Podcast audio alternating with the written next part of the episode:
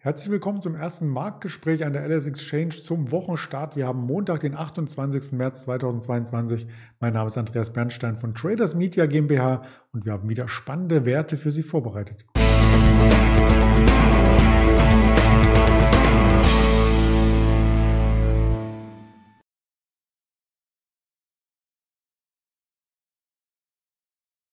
Der DAX kann einen starken Wochenstart verbuchen und sich an die Hochs der Vorwoche ranarbeiten. Das ist die erste große Spannung, die wir hier am Markt zu berichten haben. BASF glänzt mit einem Kursanstieg und dann haben wir noch eine Aktie, die ich gar nicht so richtig aussprechen kann. Wahrscheinlich Meituang Ping. Ich versuch's, aber das wird uns gleich der Händler von der LS Exchange, der Mischa, nochmal ausführlicher sagen, den ich recht herzlich dazu begrüße. Hallo Mischa. Ja.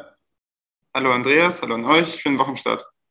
Ja, das freut uns, dass du hier mit weiteren Infos aufwartest und auch gleich ein bisschen Volatilität mitgebracht hat. Der DAX hat es nämlich geschafft, in den ersten Minuten sogar über die 14.500 zu springen und da steht er jetzt noch. Gab es da irgendwelche News?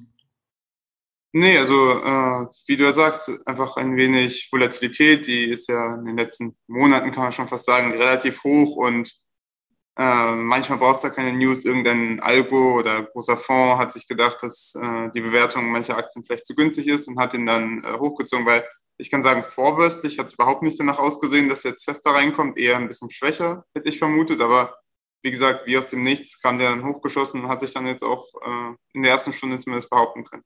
Mhm. Und damit stehen wir mittelfristig nämlich an einer Barriere, wo wir seit dem 16.3., also jetzt den neunten Handelstag in Folge, nicht vorbeikommen über der 15, 14.550 äh, nämlich. Da gab es kein Drüberkommen. Ist das auch weiter der Deckel im Markt? Was glaubst du?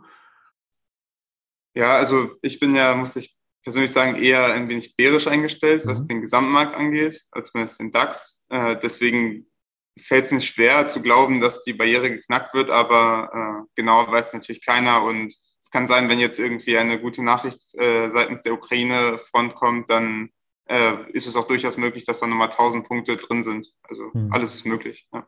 Hm. Ja, der Markt bleibt also volatil. Das sehen wir ja auch am Chartbild und sehen das auch in einzelnen Aktien, wie zum Beispiel bei der BASF am Freitag noch stark unter Druck und jetzt am Montag so eine Art Befreiungsschlag, weil eben HSBC gesagt hat, die Aktie sollte man sich genauer anschauen. Genau, so ist es auch. Das ist ja generell eine Aktie, die stärker betroffen ist von dem gesamten Konflikt. Also natürlich der gesamte Markt, aber BASF speziell. Sie hatten ja äh, mit ihrer Tochtergesellschaft der Winter Chaldea, wo sie zwei Drittel darum besitzen äh, und ein Drittel gehört einem russischen Oligarchen. Ähm, da haben sie ja sowieso höhere Exposure, dann sind sie natürlich stärker von den hohen Energiepreisen betroffen als äh, ja, Chemie-Großkonzern. Und äh, eingehen nochmal mit der Winter Chaldea, da war ja auch eigentlich ein IPO geplant, das ist natürlich jetzt auch erstmal auf Eis, weil dort auch die Beteiligung an Nord Stream 2 war und alles ein wenig komplizierter. Das äh, sprach erstmal gegen die Aktie und die ist entsprechend auch um bis zu 28 Prozent seit dem Kriegsanfang gefallen, unter 50 sogar zwischenzeitlich auf 48. Hat sich ja, wie du jetzt sagst, ein bisschen wieder behaupten können.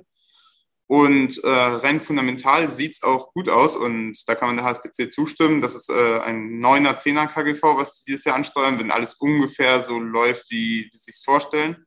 Und historisch ist ein durchschnittliches KGV für die BSF 15. Das heißt, dahingehend ist sie auf jeden Fall unterbewertet, aber hat eben höhere Risiken und wenn ein Embargo kommen sollte, was die Gaslieferung angeht, dann haben sie natürlich nochmal ein viel größeres Problem und eine Kostenexplosion. Deswegen irgendwo ein zweischneidiges Schwert, aber Chancen sind auf jeden Fall da und die HSBC sieht die Chancen größer als die Risiken.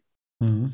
Das klingt spannend. Das werden wir auch weiter updaten und beobachten, wie auch das Thema Mautgebühr, Pkw-Maut. Da haben wir ganz lange nicht drüber gesprochen. Und jetzt gibt es wohl ein Urteil, was zumindest bei einigen Aktien, die damit verbunden sind, zu Bewegung führt. Genau, das kam äh, am Freitag nachbörslich, ich glaube nach 20 Uhr, äh, dass äh, ein Schiedsgericht wohl entschieden hat, dass die Pkw-Maut, die ja natürlich äh, gewisse Dienstleistungen und logistische Aufgaben mit sich gebracht hätte, ähm, natürlich irgendwo betreut werden musste. Und dafür hatten äh, die CTS Eventum einen MDAX-Wert und die Capsch Traficom, das ist ein österreichischer Wert, ähm, hatten einen 50-50 Joint Venture gegründet. Das Joint Venture musste dann natürlich irgendwo aufgelöst werden, weil es nicht zu der Maut kam. Und äh, da gab es eben eine Klage gegen das Vorgehen des Staates, also des deutschen Staates. Und wie es jetzt scheint, könnte es durchaus äh, ja, so passieren, dass die beiden Unternehmen Recht bekämen. Das wäre konkret dadurch ähm, ja, abzusehen, dass sie 560 Millionen Euro zurückbekommen würden. Wahrscheinlich würden sie es auch, das in 50-50 Joint Ventures auch so aufteilen. Mhm. Und für die CTS Eventum ist das natürlich nett, auch wenn sie schon natürlich ein größerer Konzern ist. Die hat auch eine Marktbewertung von mehreren Milliarden. Bei der Cap Straficom, die aber nur 180 Millionen wert ist, ungefähr, plus noch eine gewisse Verschuldung, aber trotzdem auf jeden Fall ein Small Cap, sind die Hälfte von den 560 schon quasi die gesamte Schulden äh, oder die gesamte Marktkapitalisierung, die sie haben. Das heißt, sollte es wirklich durchkommen, das war quasi jetzt das erste von zwei Gerichten, die es entschieden hat, dann wäre es wirklich sehr ja, entscheidend für die Aktie und wie wir auch sehen, hat sie einen größeren Kurssprung gemacht. Mhm. Wir sehen jetzt hier quasi auch den Bezug, äh, deswegen nicht verwirrt sein als Zuschauer, wenn man hier minus sechs Prozent sieht, zu dem Wochenendhandel, denn die Meldung kam am Freitag raus und da hat ja die Aktie schon stark reagiert gehabt, richtig? Genau so ist es. Also heute kam die ein bisschen schwächer rein in Österreich, als wir sie am Wochenende taxiert haben. Ist natürlich bei so einem kleinen Wert immer schwer abzuschätzen, deswegen, wie du ja sagst, die minus sechs Prozent, aber insgesamt vom, vom Tief vom Freitag hat sie sich über 20 Prozent positiv entwickelt. Mhm. Ja, das klingt schon äh, super und da sind wir auch gespannt, wie es da weitergeht. Eine Story aus China haben wir noch mitgebracht und jetzt versuche ich es nochmal auszusprechen. Mai Zhuang Jiangping, habe ich es richtig gesagt? Das hört sich für mich sehr gut an. Ich kenne es auch nicht besser.